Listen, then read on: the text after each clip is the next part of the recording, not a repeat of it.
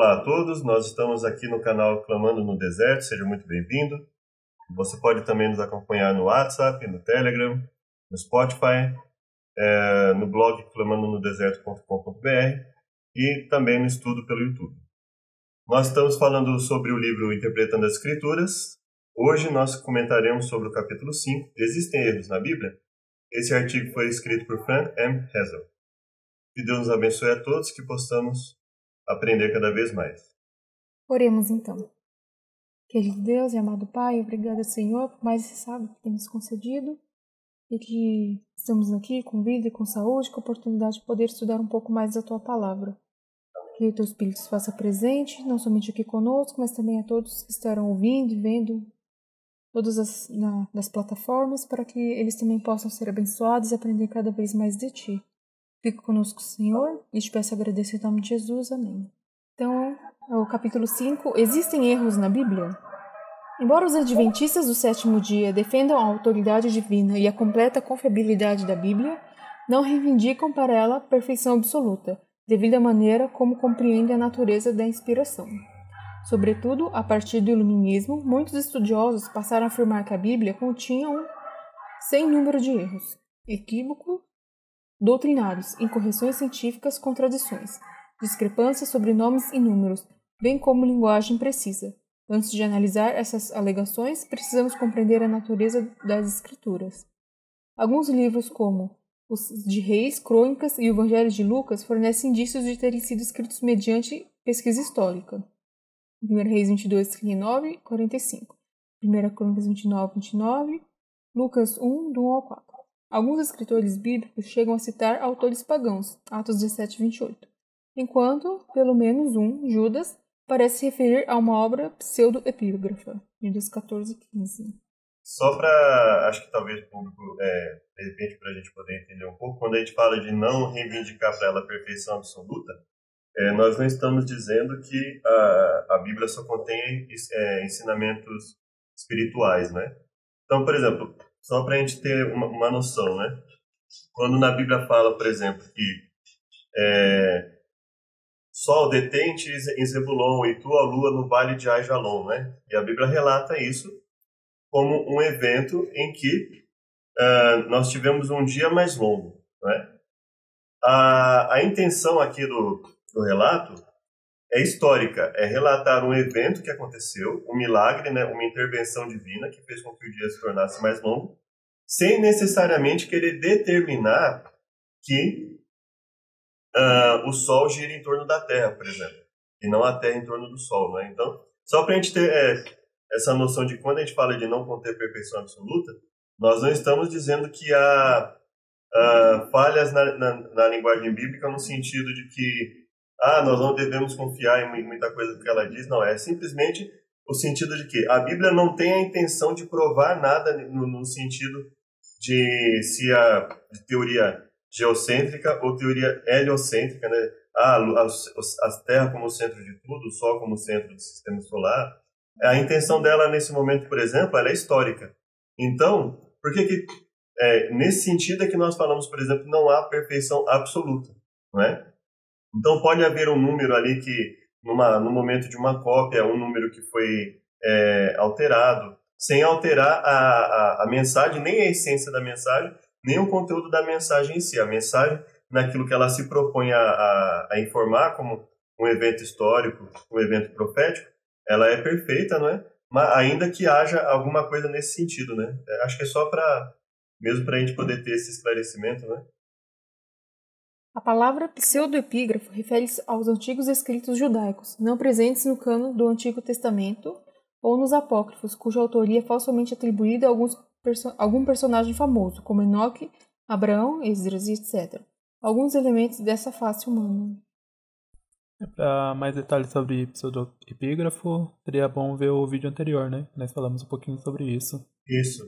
É, ele está falando aqui sobre o pseudo-epígrafo por causa do, do, livro de Judas, né, que cita Enoque, né? Fala lá de Enoque, então é por isso que eles... É, ou seja, de onde Judas teria tirado a informação que ele colocou no, no livro dele, né? Então, é mais para esclarecimento. Né? Linguagem.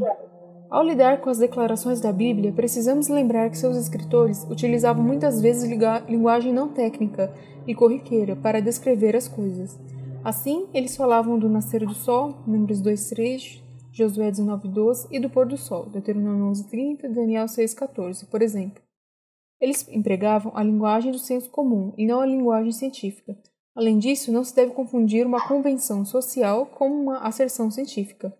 A necessidade de precisão técnica varia de acordo com a situação discursiva. Não se pode, portanto, confundir imprecisão com mentira. Recursos literários. Visto que diferentes tipos de material literário exigem métodos um pouco diferentes de interpretação, estabelecer a distinção entre os diferentes recursos literários usados nas escrituras ajuda a evitar interpretações equivocadas. Acho que esse da linguagem é bem importante destacar que, na verdade, como foram muitos autores, nem todos eram assim técnicos, né? Como eles mesmos falam. Então, por isso que pode haver essas imprecisões, né? Isso é, por exemplo, quando um profeta, por exemplo, se refere aos homens e mulheres como touros de Bazã e vacas de Bazã, né? Então, ele estava usando a linguagem que ele tinha como corriqueira na época em que ele vivia, né? E uhum. sem a intenção de denegrir ninguém, sem a intenção de prejudicar, e principalmente é, não havia intenção nenhuma de mentir na Bíblia, né? Pelo contrário, a Bíblia é um dos dos livros que é singular justamente porque ela coloca tanto o sucesso como o fracasso daqueles que ela vai relatar, né? Seja Moisés, seja uh, Josué, né? sejam os profetas, o profeta Jonas, né? Então ela coloca tanto os sucessos como os fracassos, né? As falhas né, de Abraão. Então ela ela é bastante honesta nesse sentido, né? Então por isso que nós não podemos confundir imprecisão com mentira e muito menos com um erro, né? Porque uhum. Ah, nós só podemos falar em, efetivamente em um erro quando a intenção da pessoa é provar alguma coisa com o que ela fala, né? Com, é, ela faz uma, se a Bíblia fizesse uma afirmação colocando como cunho científico que o Sol gira em torno da Terra e isso fosse é, verificado como errado, aí nós podemos falar em erro, mas a intenção da Bíblia, ao citar esses eventos, é basicamente falar como o homem via, né? Se o homem via a, o movimento aparente, se o homem vê até hoje, né, o movimento aparente do Sol é, no momento da, em que começa a claridade e no momento que ela termina, no momento que entra a parte escura, então é, é, uma, é um método muito mais didático da pessoa que está vendo entender, né? Não havia necessidade de se tocar nesse assunto.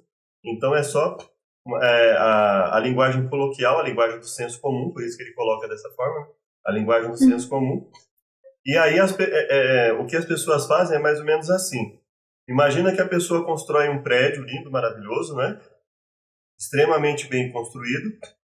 E aí uma pessoa fala assim, ah, mas é, tem, uma, tem uma mancha de dois centímetros ali na pintura de um dos de uma das paredes, escondido lá no fundo né, da, da, da parede.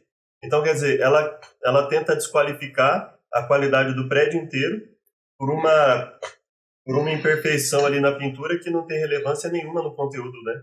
É, uhum. que pode facilmente ser resolvida, pode ser esclarecida.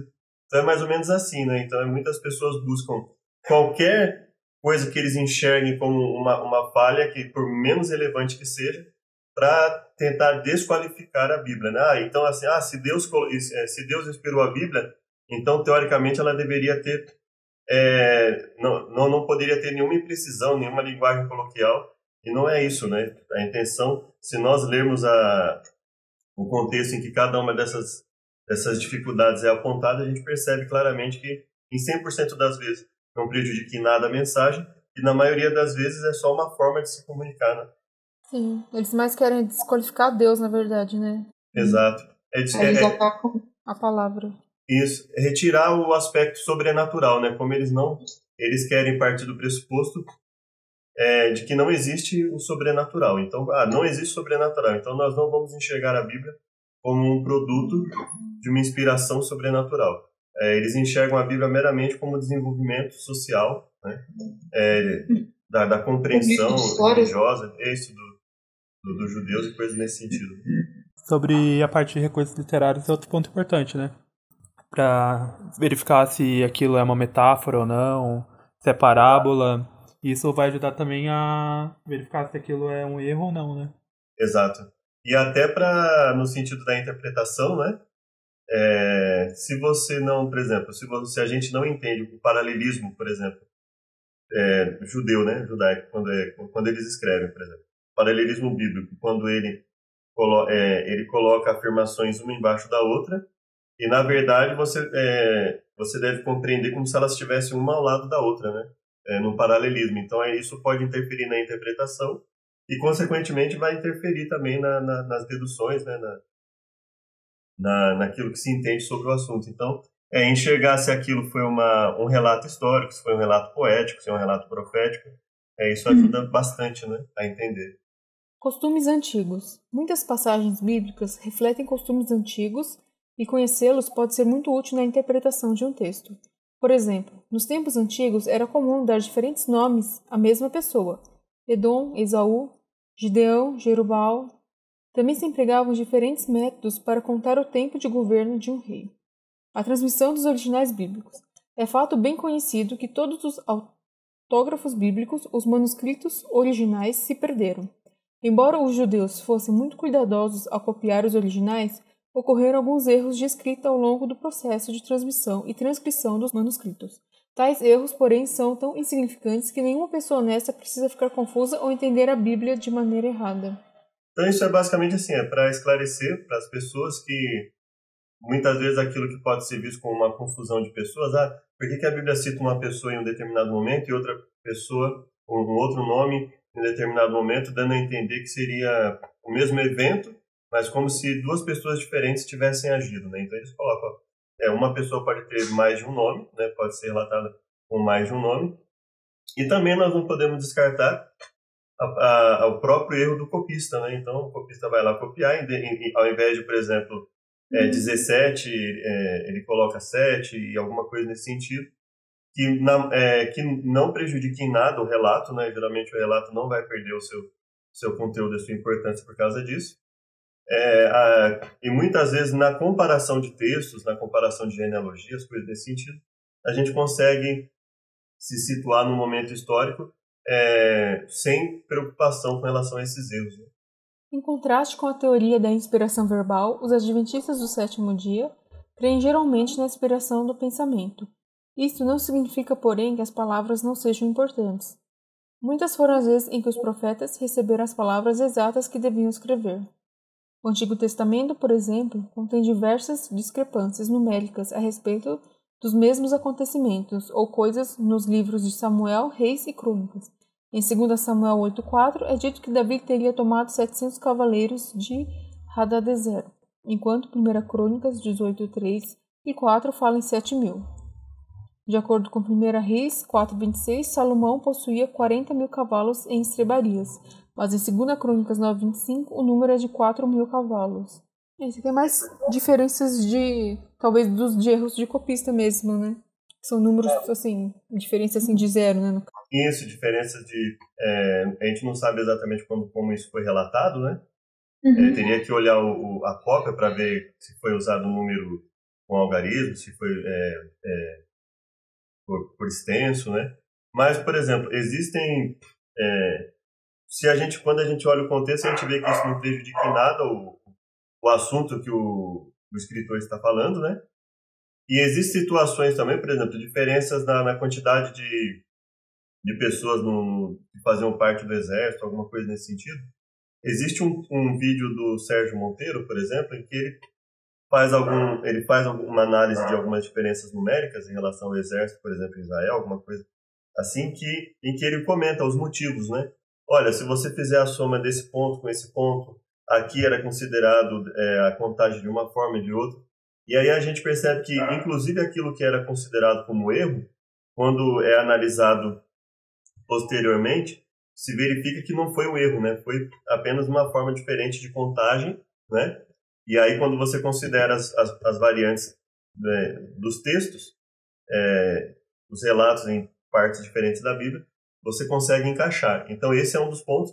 Existem pontos realmente que podem ser por, por erro de copista, né, na hora de, de se copiar, é, se perdeu ali na. É, confundiu o que estava escrevendo, ou estava.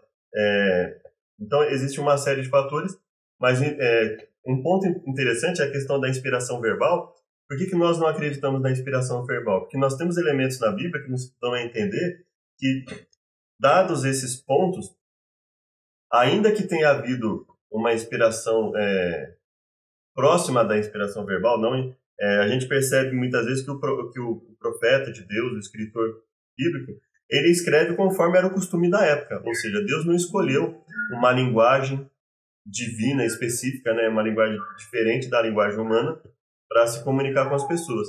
E por que nós não é, cremos na, na questão da inspiração verbal? Principalmente quando temos em mente as cópias. Porque nós não acreditamos que Deus tenha relatado a Bíblia é, palavra por palavra de modo a, a não permitir que, por exemplo, de um copista para o outro não pudesse ter havido uma falha. Então ele permitiu que os seres humanos percebessem que, por mais que um ser humano errasse uma, de uma cópia para outra, que houvesse uma variável de uma cópia para outra, tanto do, dos escritos de Gênesis a Malaquias, como do, é, que, que, são incrivelmente precisos, né, essas cópias, como dos de Mateus até Apocalipse, isso, quando a gente olha, por mais que haja diferença, nós percebemos que isso em nada afeta a, a mensagem que foi dada nesses livros, né? Então Deus, é, nós acreditamos que Deus nos permitiu escrever e por mais que tivéssemos as nossas limitações, ele permitiu que dentro de um certo limite houvesse algumas variantes nesse sentido, até para a gente perceber que realmente foram homens dedicados, homens e mulheres dedicados, pessoas dedicadas que trabalharam em todo esse processo, mas que é, Deus permitiu que houvesse é, uma divergência aqui e outra ali, que não afetasse o texto e que e, e, e com isso o conteúdo bíblico ele foi mantido, né? Em todos esses milênios, o conteúdo bíblico foi mantido é, com exatidão, ainda que haja essas pequenas variantes, né? Então, aceitar a teoria da inspiração verbal, ou seja, que Deus tivesse falado cada palavra, ele traz problemas quando a gente compara a linguagem bíblica com, o que se, já se conhece, o que se comprova, até mesmo da comparação dos próprios das próprias cópias, né? Então, por isso nós não aceitamos a inspiração verbal, mas aceitamos a inspiração do pensamento, ou seja, Deus inspira o autor para que ele não fale nada contrário ao ensino que Deus quer, mas ele permite que o autor use uma linguagem com a qual ele está acostumado a falar. Né? Por isso que nós vemos que há textos que têm uma linguagem mais erudita, há textos que têm uma linguagem é, mais comum no, nos livros bíblicos, né? ou seja, é, isso nos, nos leva a crer na inspiração do pensamento. Em Mateus 27, 54, o centurião diz: Verdadeiramente este era filho de Deus. Mas em Lucas 23, 47, o centurião teria dito: Verdadeiramente este homem era justo. No livro de Atos, Estevão diz aos judeus que Abraão comprou o dinheiro à caverna de Macpela, dos filhos de Amor, em Siquém. Atos 7,16. Mas, de acordo com o livro de Gênesis, Abraão comprou a caverna de Efron, o Eteu. Gênesis 23, 8. Foi Jacó quem comprou dos filhos de Amor o pedaço de terra em Siquém. Gênesis 33, 19. Algumas dessas discrepâncias possuem explicações perfeitamente satisfatórias. Outras podem ter sua origem nos erros dos copistas ou na falibilidade humana. Não podemos excluir a possibilidade de discrepâncias ou inexatidões em detalhes de pouca importância no texto, detalhes que, se omitidos, não, entra, não alterariam em nada a confiabilidade global dos registros históricos ou a veracidade da mensagem teológica. Aqui é meio que continuação do slide anterior, né? Que são apenas detalhes dos textos, né? É, ele coloca aqui, por exemplo, é, que poderia ser visto como uma falha, né? Então, veja, Verdadeiramente esse era filho de Deus, verdadeiramente esse homem era justo. Ah, não afeta em nada a, a mensagem que está sendo transmitida pelo texto, né? E quando fala, por exemplo, que Estevão falou sobre a, a Abraão comprando, né? E na verdade foi um descendente de Abraão que teria sido aliado, é, que teria falado como se fosse Abraão. Então veja que isso é, não afeta em nada, por exemplo, o discurso de Estevão, quando nós lemos lá em Atos, né? Foi uma conversa bem longa que ele teve, um discurso longo que ele fez ali. Isso não afeta em nada o que Estevão falou. É, o fato teria existido, independente de ser Abraão ou um descendente de Abraão. Né? E aí ele fala: algumas dessas discrepâncias possuem explicações perfeitamente satisfatórias, outras podem ter sua origem nos erros dos copistas. Né? Isso talvez é, fique mais difícil de enxergar como erro de copista, né? trocar o um nome, ainda que não, não fosse impossível. Mas, assim, ainda que eu considere que realmente Estevão tenha usado o termo Jacó, isso em nada prejudicou o, o relato que ele colocou ali, né, a veracidade do que ele colocou, e por isso que eles falam, não alterariam em nada a confiabilidade global dos registros históricos, ou seja, quando nós analisamos todo, tudo que está escrito, essa, o fato de ter usado o nome de Abraão no lugar de Jacó não prejudica em nada o relato que foi colocado. O fato do centurião ter dito verdadeiramente esse era o filho de Deus, ou este homem era justo, não afeta em nada, porque Jesus se referiu a si mesmo como filho de Deus, né? É, em momentos na Bíblia. E Jesus também era visto como um homem justo, então perceba que é, não afeta em nada nem a confiabilidade do texto e nem o relato, né? E, e nenhum problema, não, não, traz nenhum problema para o relato. Então, quer dizer, é, essa possível inexatidão que seja apontada, elas é, não prejudicam é, o texto e mostram para a gente que é perfeitamente possível que Deus tenha usado a inspiração do pensamento e não a inspiração verbal, né? ou seja, ele não tenha dito palavra por palavra, mas permitido que os, os relatores, os, por exemplo, os evangelistas tivessem colocado, é, Lucas, no caso, conforme ele investigou, né? e Mateus, colocado diretamente, né? mas e, e eles não se prejudicaram, não, não entraram em contradição nesse ponto. Os dois colocam que a história teria ocorrido e até houve um estudo né, de um, um norte-americano, que se eu não me engano ele é um investigador aposentado, em que ele fez a análise dos, evangelhos, dos evangelhos e colocou que as variantes ali é, são perfeitamente comuns e acontecem o tempo inteiro quando pessoas vão falar, por exemplo, no, é, vão dar um depoimento sobre algo que ocorreu e tem uma variantezinha aqui, uma variantezinha ali, mas que percebe que elas não estão mentindo. A pessoa, ela muitas vezes, ela faz uma paráfrase do que, do que foi falado, a outra cita exatamente como foi falado, o outro fala como ele se lembra, alguma coisa nesse sentido, mas que não afeta em nada o conteúdo da história. Foi mais ou menos o que aconteceu aqui, nessa diferença entre Mateus e Lucas, né? Uhum. A confiabilidade histórica das Escrituras. Não se pode, portanto, separar os aspectos históricos da Bíblia de seu conteúdo teológico. Na verdade, remover o aspecto histórico das Escrituras é remover o que manifesta a fidelidade de Deus. Porque Deus atua na história. Para Jesus Cristo e os apóstolos, os fatos históricos registrados no Antigo Testamento, como a criação, o dilúvio e o êxodo, Mateus 19, 4, 5, 24, 37, Atos 24, 14, Romanos 15, 4 foram verdadeiros, porque são parte da história da salvação revelada nas Escrituras. A infalibilidade das Escrituras. Dentro do cristianismo, a Igreja Ortodoxa Oriental crê que os primeiros sete concílios eclesiásticos gerais foram infalíveis. Os católicos romanos ensinam que o Papa é infalível quando fala ex cathedra. E os protestantes conservadores aceitam a Bíblia como infalível em questões de fé e prática. Embora alguns levem a crença na infalibilidade a extremo, quando afirmam que os autógrafos originais da Bíblia eram completamente inerrantes em todas as questões, inclusive em aspectos históricos, cronológicos e científicos.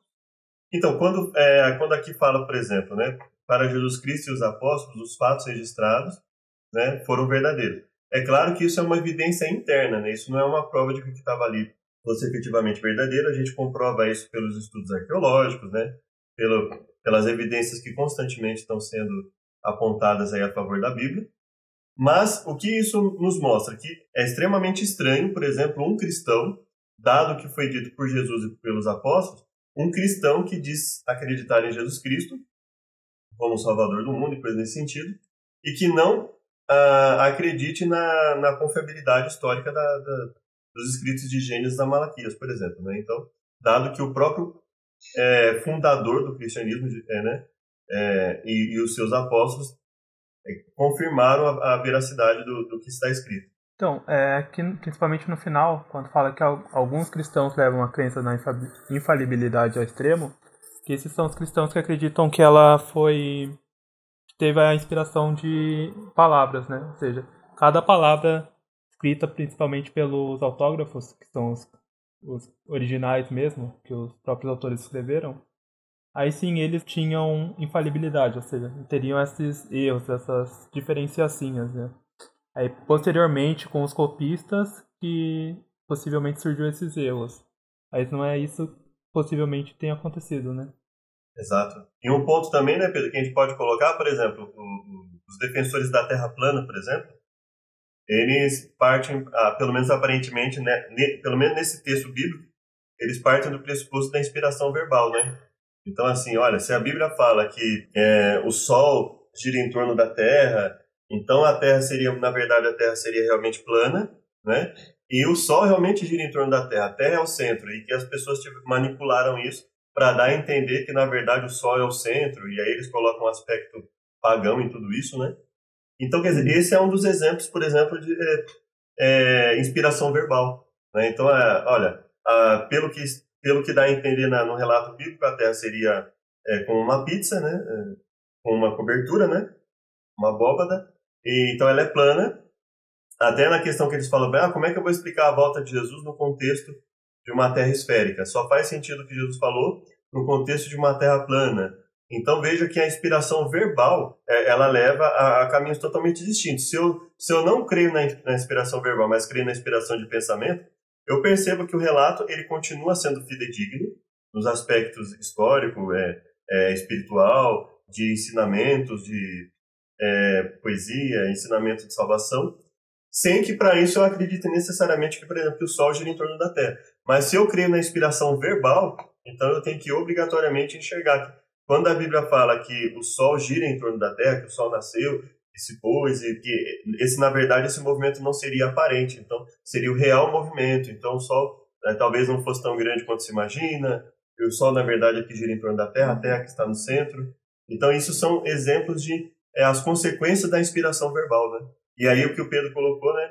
É, ou seja, que o e ainda que fosse, né, Pedro, se a gente for parar para pensar, ainda que realmente os, os manuscritos originais eles, eles tivessem tudo é, nenhuma nenhuma nenhuma confusão nesse sentido, a gente percebe que as cópias efetivamente tiveram e são elas que nós temos acesso, né? É interessante sobre as cópias, vamos estudar no próximo, no próximo vídeo, é que as cópias mais as mais antigas comparadas com as mais novas, elas provam que não houve essa mudança na parte de prática e fé, né? Fé e prática. Que não houve uma intenção de manipular os textos, né? Isso. Assim como testemunhas no tribunal descrevem o mesmo episódio de forma um pouco diferente, os evangelhos apresentam versões ligeiramente diferentes dos mesmos acontecimentos.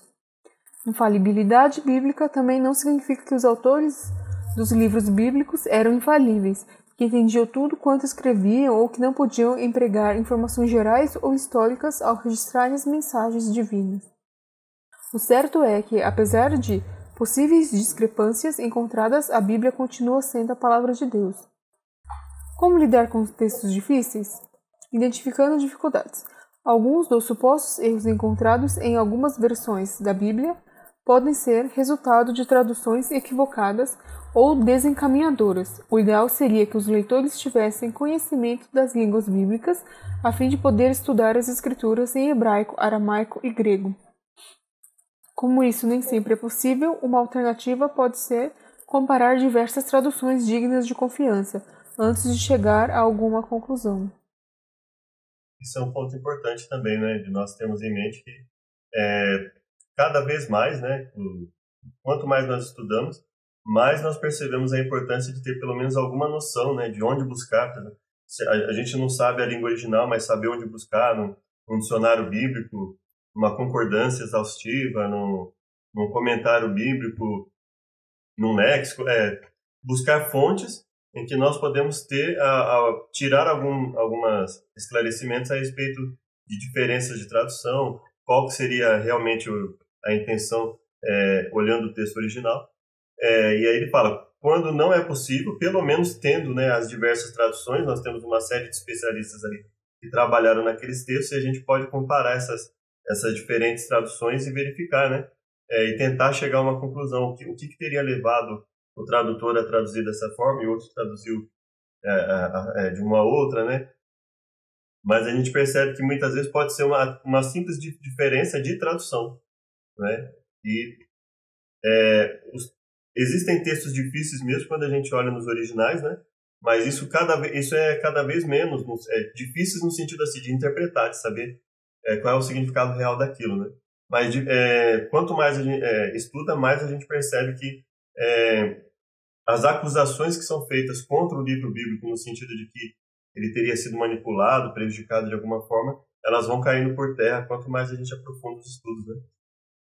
Integridade. A sinceridade inclui também a boa vontade em utilizar métodos apropriados da investigação. Para explicar e entender as Escrituras adequadamente, não podemos empregar métodos com pressupostos seculares, fundamentados em premissas ateístas, que vão de encontro às Escrituras. Explica a Escritura com a Escritura.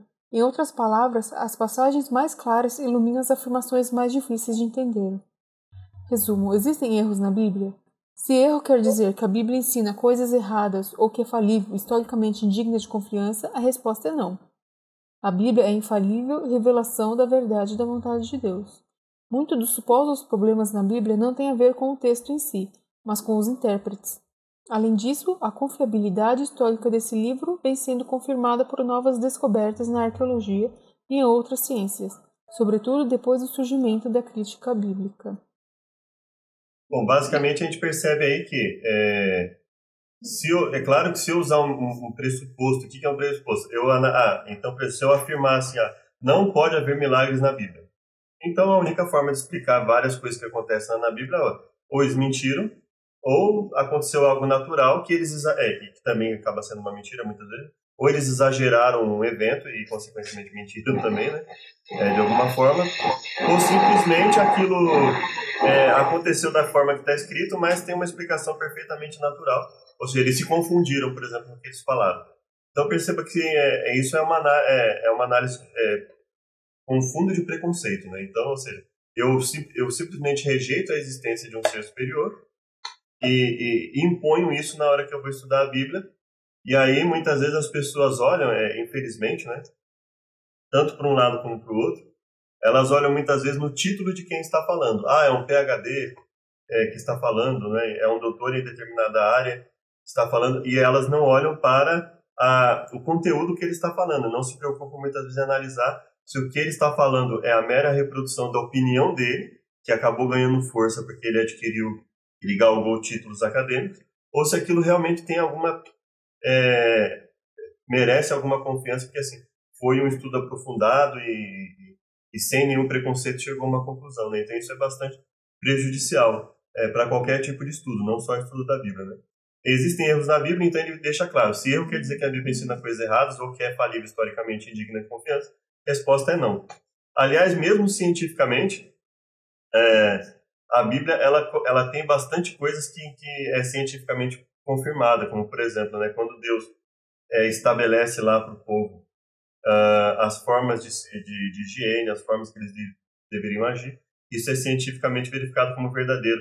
A forma com que Jetro chega até Moisés para falar para ele que ele deveria estabelecer uma certa hierarquia, isso também é verificável. Então, se a Bíblia, o relato bíblico a respeito da ordem da, da com que as coisas passaram a existir, é, isso tem uma base, é, quando analisado pela ciência, também tem uma base bastante sólida. Então, quer dizer, é, a única forma que eles encontraram de negar isso foi admitir, impor ao texto bíblico que não existe Deus e a partir disso, muita, é, há muitas interpretações que são dadas hoje em dia simplesmente desconsideram essa existência. Né? Então a gente tem que tomar cuidado com isso também.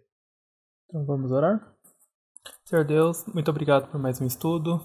Possamos, Pai, através desse estudo, confiar um pouquinho mais em Senhor, aprender mais da Sua Santa Palavra e ter, ter essa disposição de querer aprender mais de Ti através da Bíblia, Pai. Tem meu pedido de agradecimento em nome de Jesus. Amém. Amém.